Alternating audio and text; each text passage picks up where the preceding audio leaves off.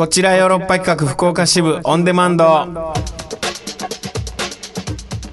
どうも石田です。団長です。さあ団長。はい。えー今私は東京に来ておりました。あのカラオケボックスで収録ということになっております。そして団長とは電話をつないでの収録でございます。はい。多少ちょっと聞き苦しかったりああちょっと今カラオケの カラオケの声がしっかりとね今ね聞こえてくるね僕には。多分聞いてる人もイヤホン。ね全然聞こえてこないですけどね。団長には聞こえないんだね。多分ねこの収録はこちらで収録してるんでねあの収録環境的にはうん。こっちよろ聞いてるやつらなんか全員イヤホンで聞いてますからねまあそうだろうね。あんま聞かれたくないね。他人に聞かれないようにっていう感じでイヤホンで聞いてるだろうから多少聞き苦しいところあるかもしれないですけれどももうご了承いただければと思います。カラオケルームにて。いやは。全体に聞こえるように。周りに聞かしながらはい。なんかはい。何歌ってんだろうな。あのー今まだね多分隣の部屋とかが聞こえるんだけどそのはい。隣の部屋の人が歌ってる時に誰か一人トイレに立つとかで扉が開いたりしたらさらに大きくなると思う。うん。ああまあまあカラオケを楽しみながら行きましょ そういう感じで、はい、ちょっとあのはい。環境悪いですけれども楽しんでもらえたらと思います。さあ僕はですね、あのーヨーロッパ企画イエティがいよいよ本番が明日に迫っておりまして、まあ、東京公演の初日ですね。はい、えー小劇場 B1 という下北沢にある劇場で、えー公演がああるんですけど26日までかな？あるんですけど、まああのあれなんですよ。あの東京公演はあのありがたいことにチケット完売しておりまして、えー当日券が若干数出るのかな？というような感じではあるんですけれども。うん。はい。まああの大阪あー伊丹ね。伊丹。兵庫でした。失礼しました。これよく大阪大阪って言っちゃうんですけど伊丹は兵庫ですね。そうですね。ギリギリ兵庫です。ギリギリ、まあ、兵庫ですよね。うんもう、お大阪っていうたびに、伊丹のことを大阪っていうたびに僕は訂正してたのに、うんイエティチームに。あの、めんどくさい、めんどくさいおじさんみたいな感じでさ。伊丹の人からしたら大阪って言ってほしいかもしれない。ですね嘘。そうそれなんはもううん。そう。いやいや、伊丹、に関してはもう大阪気分兵庫。いや、兵庫でしょ。ギリ大阪の気分でいると思いますけどね。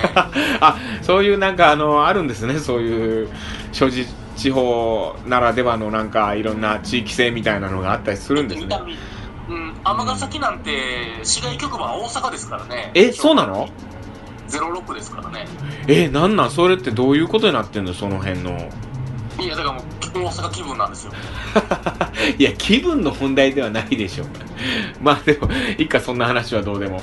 はいまああの明日初日ということでね、そわそわしてる中収録ですよに。ねいえいえと言いつつね、実はカラオケボックスにいるんですけど、僕はあの本番も控えながら、あのその後、東京で、横浜で、あと、暗い旅キャラバンというね、あの僕らが京都でや、京都と神奈川でやってる番組、暗い旅という番組の、えー DVD 発売イベントっていうのがあって、まあ、暗い旅キャラバンなんですけど、それが東京であるんですけど、そこの時に、うん僕ちょっとね、あの、イベント、あの、企画というか、イベントの中の企画で、ちょっと、うギターを演奏するということになっててね、えー、かわいそうですね。誰ですかそんなん言うたやつ。それ自分なんです。え？自分、自分でちょっと歌いたいみたいなこと言い出しちゃって、俺もギター始めたし、やりたいみたいなこと言っちゃってさ、はーい。自分で言うたんですか？は？自分で言っちゃったのよ。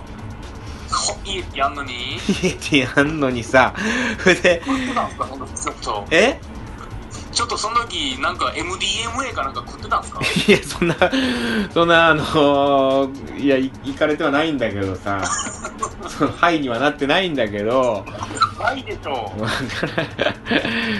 なそうねちょっとどうしちゃってたんだろうその時の自分のところに行ってさやめときなって言いに行きたいよ、ほんとタイムマシンがあったら。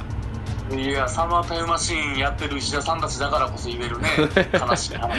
言いに行きたいけども、タイムマシンもないし、ねもう言っちゃったし、今、だから、ギターを抱えて、カラオケボックスに入って、カラオケ全然歌わずにずっとギター弾いてるっていう、毎日をちょっとやってますわ。うん。出したイエティもあんのに。西田家ってあるんやけど、まあもうちょっと練習しなきゃっていう。ねまあまあちょっと、イエティ暗い旅っていうあの、我々さんっていうバンドがね、ゲストで来られるんですけど、まあ、番組の主題歌ですよ。はいはい。でいや、それ前回、酒井くんが、その、コラボするっていうんで、酒井さんギター得意だから、はい。ギターをかっこよくやってたんですそれ見て、俺もと。いいな、ちょっと指加えて見てたんですよ、僕はそれを、本当に。あーラッパーを欲しがるね。子供みたいに。あのー、人差し指かな親指加えてたかなちょっと年齢が下ですね。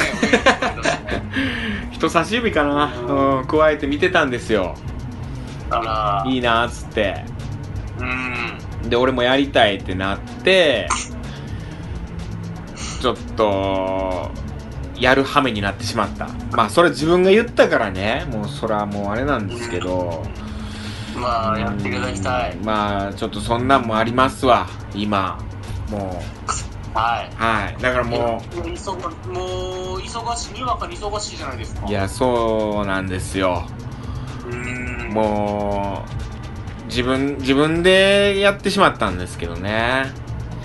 うんまあまあでも、若いうちはね、あの、うんお金払ってでも苦労せえ言いますから。いや、もう40になるんですけど。全然ギターうまならんぞ、これ。どうしたらええねん、団長。いや、もう、あの、急に上手くなるんで、ギターって。それ聞いた。うん。それなんか動画見てたら、なんか YouTube とかでもそう言ってる先生がいて、なんか徐々には上手くならないですって言われてて、そうなんですよ。ちょっとずつ上手くならないんですよ。ああ、急に、急に弾けるようになるんですよ。だその急がいつなん？その気は人それぞれなんで、う多分石田さんがそうやってまあ、毎日努力してるんでしょ？ん。毎日っつうか、まあ、まだ始めて3日ぐらい。ああ、まあ、その努力続けて4年後です。よかったよかった。いや、なんか、4年後か。この、リアルやな。なんか、100年後ですとか言われたらさ、ボケとしてさ、おいおいおいとか言えるんやけど、4年後って言われたらなんかリアルな感じしてさ、今しっかり計算して、はい。うん、そそんなもんかもと思ってしまったし。うん本公演始まったらできへんやろしなとかいろいろ考えて やらんなるや。ほいで、石田が飽きるやろなとか。石田飽きる時期あるしなとか で、また触り出したりするか。ううんん。まあそうです。やってます。カラオケボックスで。で、動画撮って上田君に送ってちょっと、あのー見てもらうみたいな。いや一も今時の技を全部使っていいじゃないですか赤ペン先生やってもらってます。上田さんうまいですからねいや、めちゃくちゃゃうまいんですよ、上田さん。で、怖いなと思ってたら、意外と優しくて、上田さん。うーん。まずは、えーメトロノームにあおのリズムに合わせることを、まず最優先にしましょうっていう課題が来ました。あらららら、はいあの行動よりもピッキングの方が難しいですからねもうとにかくそれですと、もうコードなんて抑えられてなくてもまだいいですから、まうんず、とにかく右手を止めちゃダメなんですと。右手を止めるな。そうですね心臓ですからね、カメラを止めるなならぬ。はい。ストロークを止めるな。はいやってくださいはい。頑張ります。カクテル恋愛相談室よりも俺はもうギター練習相談室をやりたいところなんですけど。あ上田さんからメッセージ来たら何よりですけどね やろうかな、ギター。こっちよろでもギター企画やろうかな。まあでも自分を追い詰めたら上手くなるしかないっていうのありますからね。うんもし新シーズン始まってねやるとしたらちょっとやってみようかなギター企画。ちゃんと毎週やりますか？ギタうー、ーん。こっちよろが終わる頃には、うん。こっちよろの曲も結構できてるっていう。いやそうだね。歌詞。曲こちらのテーマソングねあラップでやりたいな団長と。9月にはできてるっていううん。技でやりますかやろうか。いやちょっとここで言ったらまたまあのーやるって言ったらまたその殺したくなるやろうからさ。うん。未来の俺が殺しに来たくなるやろうからさ。まあそうですね。でも今殺しに来てないってことはタイムマシンはできないね。そうですね。たうん。だまあ仮に次のシーズンあるとしてもうん。まだ3ヶ月後とかなんでまあそうか。殺される猶予は3ヶ月ありますよ。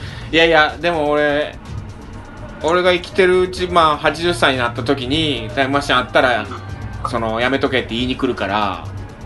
うん。80歳の俺でも言いに来てないからやめとけって。だから3月ぐらいに来るかもしれないですよ。あそういうことか。80歳の俺が3月ああだだ ごめんごめん。80歳団長のさんがちゃ3月に殺してくるかもしれないななるほど。その時。団長さすがちゃんと理解してたね。こういうの得意なんやね。はい。その辺僕すごい得意なんですよ。そっか3月に80歳の俺が言いに来る可能性は全然あると。僕全然ワンスモア1回見て全部理解できたんで。さすがです。じゃあじゃあ始めていきましょうか。はい。カクテル恋愛相談室。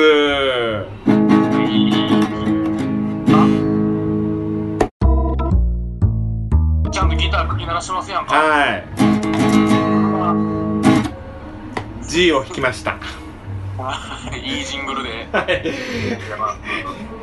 やばい昔の昔のなんかダッサいラジオ番組みたいなことやってしまったですかこう年齢層の高めのラジオ番組ではい。メッセージたくさん来てるんですよね。はい。ちょっとどんどん紹介しよう。前回の朝活にもちょっと僕らって間に合ってなかったメッセージも来てますんで。ありがとうございます。はいパラパラといきたいと思います。お願いします。生まれ変わったらか。生まれ変わったらもう。はい。はい。えー、あれ？えーこちらミッチーさんから。ミッチーさんはいあのー、テーマの生まれ変わったらについて。あはいはい前回のやつね。はいありがとうございます、えー、石田さん、中田さん、こんばんは。石田さん、カウントダウンでお写真撮っていただきありがとうございました。ああこちらこそです。ありがとうございます。ここは旦那さんといて鳥肌立ってるとこを見ていただきたかったです。はいはいはいはいはあの昔言ったね、旦那さんといったら鳥肌立ってる、立つっていう人ですいね。なんかお久しぶりな感じです。そうねお久しぶりですあ、ねこのこのワンピーなのかな。えー、トークテーマですが、生まれ変わったらですが、はい。えー私はどんな姿でもまた旦那さんと結婚したいです。えー、すごい。それをそれを旦那さんに伝えると俺は草に生まれ変わるからそっとしておいてほしいと言われました。草。草ってどういうこと？あの草ってあの雑草の草ってことかな？草です。生える草です。生える草に。植物ね、何横取りしてきそうやから嫌やなと断られました。難しいですね。うん、えー、いや素敵。ただそんなミッチーさんは触られると鳥肌立つってことなのね。草なっても鳥肌は立ちますからね。難しいんですよその結婚はまた。そうなんだな。まあでも愛してるんですね。やっぱ生まれ変わっても鳥肌立っても一緒にいたいんですかね えー、私も隣で草になる。なんか素敵な夫婦だね仲良さそうでね。そうですね。まああの養分取られそうってギリ言ってますけどね旦那は。うん。いやこういうのも可愛いじゃんなんか。可愛いやりとり？可愛いやりとり。言い方と顔によらへんその時の。まあそうやないや素敵ですよ。こういう仲良しな夫婦いいなと思います。えじゃあ一曲できますか？生まれ変わったら草になるで。いやどうだろうな。生まれ変わったら草になる。みたいな。ちょっとフォークソング的な感じになるやろね。そうですね。海援隊の歌かなって今ちょっと思いました。ね ははいい。いいんじゃないですか。はいメッセージどんどん来てますよ、えー、ラジオネームかばしら少年名曲。おかぼしら少年名曲。はいはいはいはい。ブロラジレスラーさんかな？はい。石田さん団長こんにちは。初めてメールさせていただきまおす初めて。えー去年の大晦日の昼に、はい。えーお店でやってた石田さんとばったり会ったものです、ああはいはいはいはいはいはい。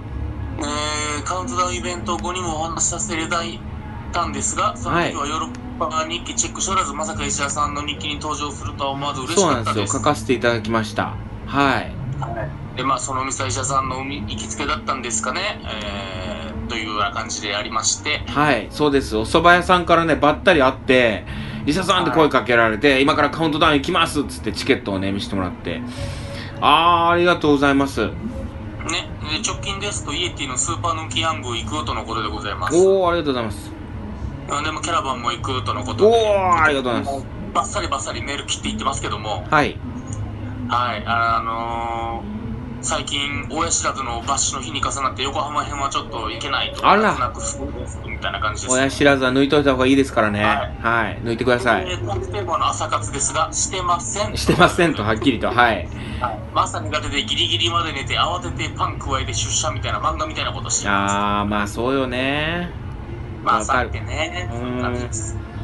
でねかばしらさんあのトークテーマ次回のトークテーマ送ってきてくれてます、えー行きつけの店かかりつけの病院などいかがでしょうか？あいいね。行きつけの店確かにね。はい。うん。かかりつけの病院。それなんかちょっとちょっとなんか地味な話題になりそうやからな。まあねうん。僕に日本に4件ありますからね かかりつけの病院ね医者ね恐ろしいです自分が本当に。はい。ありがとうございます。はい。まだまだメッセージ来てますよ。えー、デルタ。デルタさんありがとうございます。えー、石田さん、大島さん、こんにちは、えー私はオフィスビルに入っているカフェで働いているので、朝活している会社員の方を見かけることがあります。ほえーちょっと早めに家を出て、カフェでコーヒー飲みながら勉強して、その後就職されるようです。うなるほど勉強だけでなく、モーニング食べたりしながら本読んだり、パソコンを広げたり、えー好きなように時間を過ごしてから仕事に向かわれる方は多いです。はあ。仕事に行く前にちょっと一息整えてからという感じですね。なるほどな。えーちなみに、えー私は大体朝8時から早い時は7時半から働いていて、えー、その早い。3時前には家を出ます。ほそのそれまでに家族のお弁当をと思うともう朝はバタバタで時短のために人参やピーマンの千切りを冷蔵冷凍しておいてしまううなるほど。ほという作業を前もってしておくだけで朝が随分楽ですうお肉類も切るという作業はね朝持って。はいはいはい。ちょっと団長の声が聞き取りにくかったりしてね。僕が補足しております。はい。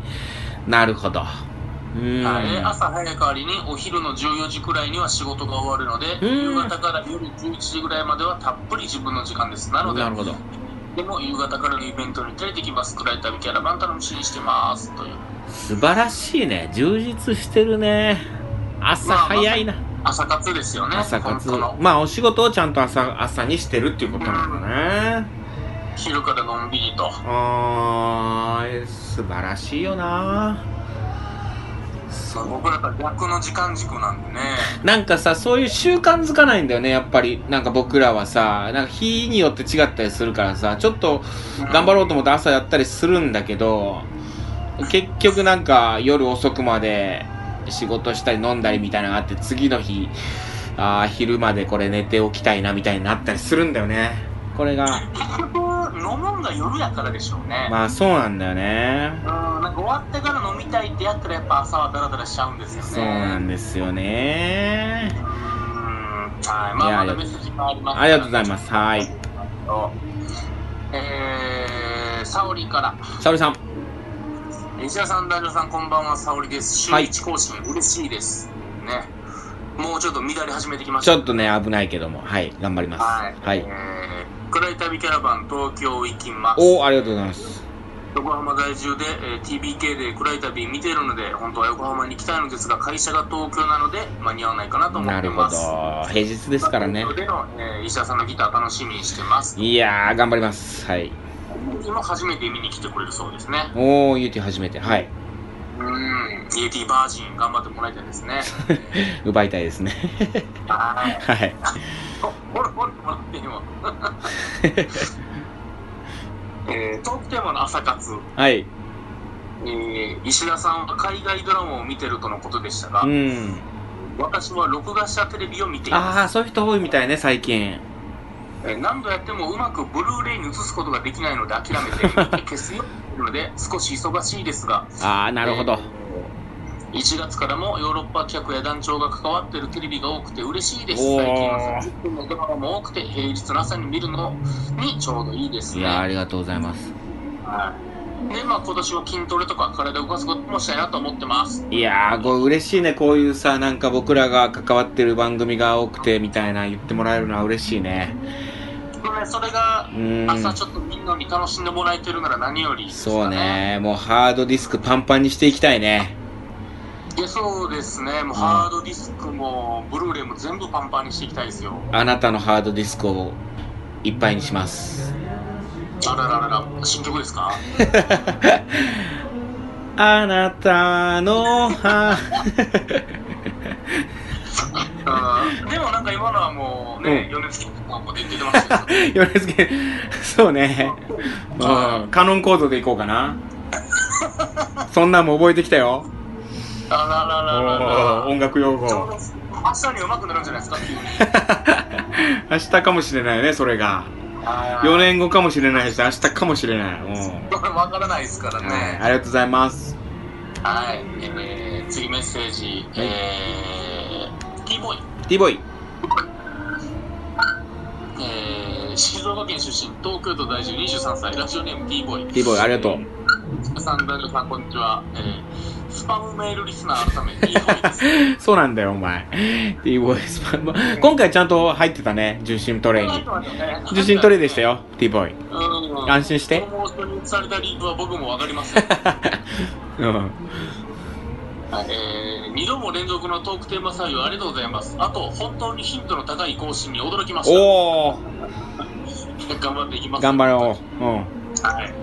えー、さて、トークテーマ、朝活ですが、あ、2.5キロのランニングをしていました。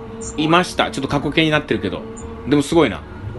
朝だけにまらず夜も元野球部なので素振りなどのトレーニングを日課としていましたおー、すごい。おかげで筋骨隆々とした肉体を手にしバッティングセンターに行ってもかなり打てるようになりましたうん。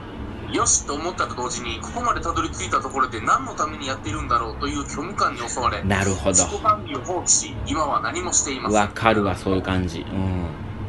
もともと太ることに抵抗があり今回やったことはいい経験にもなったので定期的にトレーニングする期間を設けていい体型を維持しようと思いますなるほど普通のメールですみませんいや、いいのよ、それで。うん。普通のメールでいいの。ねいや、わかるわ。でもめちゃくちゃわかるわ。この何のためにやってんだろうってたまに思う時あるよね。うんその、まあ、自分のためにそとか体型維持だったりするんやけどさ、どあれ？なんか俺こんな水泳上手くなってどうするんやろ？みたいな。でも体型維持とか、その、やってなかったら、病気になるとかそういうことだったりもするからね。実は。まあまあただまああのここに太ったパーソナリティがいるんでね うんまあね。おー何を言ってるんやろうなと思いながら聞いてますけど肥満は怠慢っていうことではないからね。そうです夢が詰まってるって僕は言いますね えスタジオの、大丈夫から夢が詰まってそんな大きくなってんだ。あそうですドリームボディって言われてます僕は あ、知らんかった、それは。そうですよ。豊かな夢ですよ。あ、夢がでも体を蝕んだりするんや。そうです。豊かな夢とか言ってホーム ホーム、ホームが体を。あ、そうなんだ。そうなんです。はえ、一度も、人生で一度も痩せたことない。い、あーま3歳から5歳ぐらいの間じゃないですか いや、だからそれはもう一度もだよ。それもだってほぼ全員だから。もう一度もないんだ。まあその、まあ、気がついてから自分が自分って気づいてからはないですねへえ、そうか。だから痩せる時はもう僕多分がんで死ぬ時だけだと思ってまうすだからもう痩せたくないっすね今とにかくそうねそれはそうねそのうんでもそれは素晴らしい。でも高校の時の体型のままを今もってことでしょ？僕中学2年生で今の体型全く一緒なんですよ。それはもう気持ち悪いけどななんか。その中 2? 中2で僕178センチ105キロやったんですよ。いやそれもう周り気持ち悪がられてたやろ。いやもうホームホームって言われてましたよ。中2でそんなでかかったらさはい。こっからどうなっていくやろみたいな。いや僕ほんまあの190センチ130キロぐらいになって格闘家なろうと思ってましたもんね。あーいつ止まったんそれじゃいやだから中2ですよ。ああそっかそっか。そっから止まったよね。そうですね。どんどんでかなると思ったらあのだから成長痛とか味わうことなく終わりましたもん。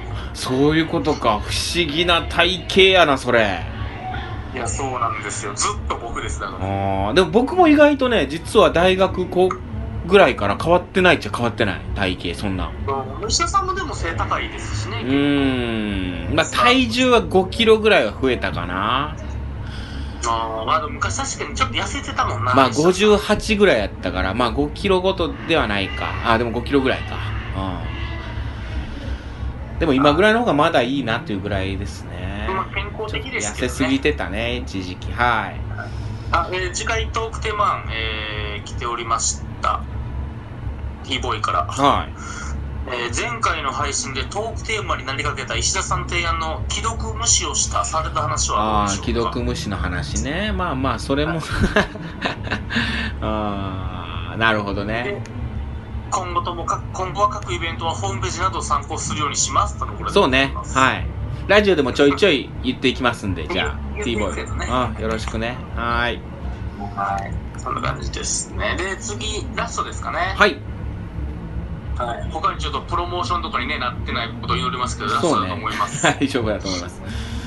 はい。えー、エリリンから。エリリンさんありがとうございます。石田さん、団長さん、こんばんは。えー、最近、団長からの当たりが強いなぁと感じてるエリーリンです。そうですか？はい大丈夫ですよそんなことは実際ないですよ。はい。え中川さんが出演してる大江戸スチームパンクに石田さんも出演されてました。ああそうなんです出演というような出演ではないんですけどな なんていうのねなんかあのカメオ的な感じでねカメオっていうあれでもないんやけどあの写真酒井さん、監督のね、あのシーンね。そうなんですちょっとねあの写真で説明はテロップみたいなんで出演しておりますはいい。ね。出演というか、あれはなんて言うんですかね。いきなりあんな感じで石田さんが出てきたので思わず笑ってしまいましたが、ありがとうございます。ぜひぜひ見てください。ありがとうございます。はい。毎週出ますんではい。毎話毎話出ます。今回のトークテーマ、あ、前はあれ出てくる。毎話出てきます僕ああいう感じで。あ団長も台本書いてるもんね。ー僕も書いてますよ。まだまだ結構先ですけどね。ぜひぜひチェックしてほしいですね。はーい。えー今回のトークテーマ、朝活ですが、うん。えーまず今の生活の中で朝活を取り入れることは難しいです。なるほど。えーシフト制の仕事ではありますが、大体毎日5時に起きている。すげえ。朝5時。うん。えー早番は7時半から働いてるのうで、わーすごい。やりたくて無理ですね。あえーやりたいなと思ったことありますけど、なかなか朝から時間を取ることができないので、ーうーん遅番の日なら何かできるかもしれないけど、毎日出勤時間が違うので、継続して何かをするのが難しいと思います。なるほどなえー、強いて言えば、私の朝活は早起きですかね。まあもうそれがすでにね朝活ですよはいいつの間にか早起きの体になっているようで、休みの日でも7時より前に自然に起きることが多いです。うーんまあ、すごい2度寝どころか3度寝、4度寝することもありますけど、まあ休みの日はね。うーんはい。えーちなみに寝る時間が遅くなってしまってもとりあえず早くに目が覚めます。うーん。すごいな。決して年寄りの早起きとは違うと思ってます。えー、多分団長ならそういう風にディスると思うので先に言っておきます、ね、先読みされたしそうですね。ただまあ言っておくとそれは年寄りだからです、ちゃんとそういうふうに言う 先に言ってるけどはっきりそとまっすぐはい。うもう重ねて言うね重ねてまっすぐ僕は言います。気持ちがいい。気持ちがいいです。はい。はい。きっこのいい男なんで、はい、あ で PS ー先日の操作ゲームは操作失敗に。ああ難しいですからね。操作失敗に終わりました。なるほどね。操作失敗になりまうした。ん。脱出ゲーム難しいですからねなかなかね。ああ脱出ゲーム？脱出ゲームですね。脱出ゲームのあのあれですね。うんの種類なんや操作ゲームそうそうそう確か多分そうやと思う。あああの言ってた。その諏訪さんがやってる。そそうですそうです。岡田義則さん主演でねなんかなるほど。はいヨーロッパ企画が制作した脱出ゲームみたいな操作ゲーム。なるほど。はい。ぜひぜひやってみてください。ねその後の新年会で今年はエリリンを、えーお肉に連れて行くと友達に言われたので多分行くと思います。おおエリリンもお肉参戦。ああの自分の意思で来てくださいちゃんと。あ そうね友達に誘われたからっていう言い訳をつけちゃって やっぱ厳しいじゃんエリリンに。せっかく来てくれるって言ってんだからさ優しくしてあげて、うん、好きな子いじめるタイプやったんで。きっかけは何でもああそうね。あ好きな子に濡れた雑巾とか投げるタイプやったんで。濡れた臓器は絶対あかんよ。へんかったなうん嫌われたなあー。ありがとうございます。たくさんなんかたくさんメッセージ来るようになったね。嬉しいね。ね。ね。ことうやってやると嬉しいね。嬉しい。本当に嬉しいちょっと頑張って継続しましょう。そうね。朝じゃないけど。ではい。も朝ってさこれうちらもさ小学校の時とかって朝7時に起きて8時に朝学校に行ってたでしょ？そうだって7時40分の家出てましたからね。そうよだねすごいよなそれ考えたらな。なんでできなくなったんだろう？いやもうほんとほんとそれ、僕は最近朝活っていう朝活まああの海外ドラマ見るとか言ってたけどちょっと自分の中で最近こうやろうやりたいなとかちょっとやってるのはうん。まああのヨーロッパハウスにねこうお仕事で行くことが多いんですけどはいはい、まあ集合時間大体まあ10分前ぐらいに着くんですけどあの、ヨーロッパハウスにね、まあ、暗い旅の撮影とか、いろんな撮影、なんか仕事とかで、会議、はい。打ち合わせみたいなんで、ヨーロッパハウスに行くときに、はい。集合時間ギリギリ、まあ、10分前とかに行くんではなくて、ちょっと余裕見て、あまあ、30分、いや、もう、なんなら1時間前に行って、そして、えー、新聞がね、撮ってないんですよ、僕。あはいはいで一時期新聞を取る時期もあったんですけど、はいあの、もう読まずに溜まっていくんですよね。うんうんでもうこれはもう無理だと思って新聞取るのやめたんですけど、だ鍋ねし敷く時のそもうほんまそれしかない。なんか引っ越して包む時、ガラスを包む、陶器を包む時にしか使える道がなかったんで、新聞。ちょっとヨーロッパハウス行ったら、まあ上田さん家の実家だったりするんで、はいはい。ちょっと新聞が置いてあったりするので、その新聞読みながら、上田さんちのお母さん、雅子さんとちょっとお話しするみたいな、うん。新聞読みながら談笑するっていう時間、そういうのができたらなっていうのを今、僕的には思ってますね。まあ豊かな時間ですね。そう。カルチャー的に。そうはいなんよ。そういうのができるようになったらいいなと思いながらなかなかできないね。でも。難しいですねそれは。うーん難しい。頑張りたいです。ああ今ちょうど米津玄師のさんのレモンが聞こえてきたるわ。いいじゃないですか。好きな歌じゃないですか。うーん。とりあえずトークテーマ言いますか。はい。えー、さっき来てたあのあれがいいなと思ってね、えー行きつけのお店？行きつけの店。うん。行きつけの店とかね確かに知りたくはあるかな。いやこれなんでかというとうん。これねあの申し訳ない暗い旅のことばっかさっきから言ってるんだけどまた暗い旅キャラバンでねうん。お客さんにプレゼントを考えてて、それが番組のポスターをプレゼントするのよ。はいはいで、ステッカー、前回ステッカープレゼントしたのね。はいステッカーとか嬉しい、まあ嬉しいというか、まあ邪魔にならないじゃん。はいポスターもらってもさ、はいでかいじゃん。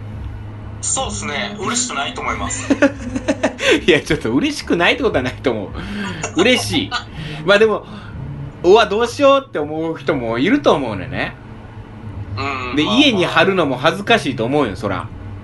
うん部屋に貼るとかもないと思うよ。で、そういう時にね、うんそのポスターを行きつけのお店に持ってって、あこれ私の好きな番組なんですとか、あいやもうピースボードと全く同じやり口じゃないですかいや、ピースボート作戦。あ、いいね。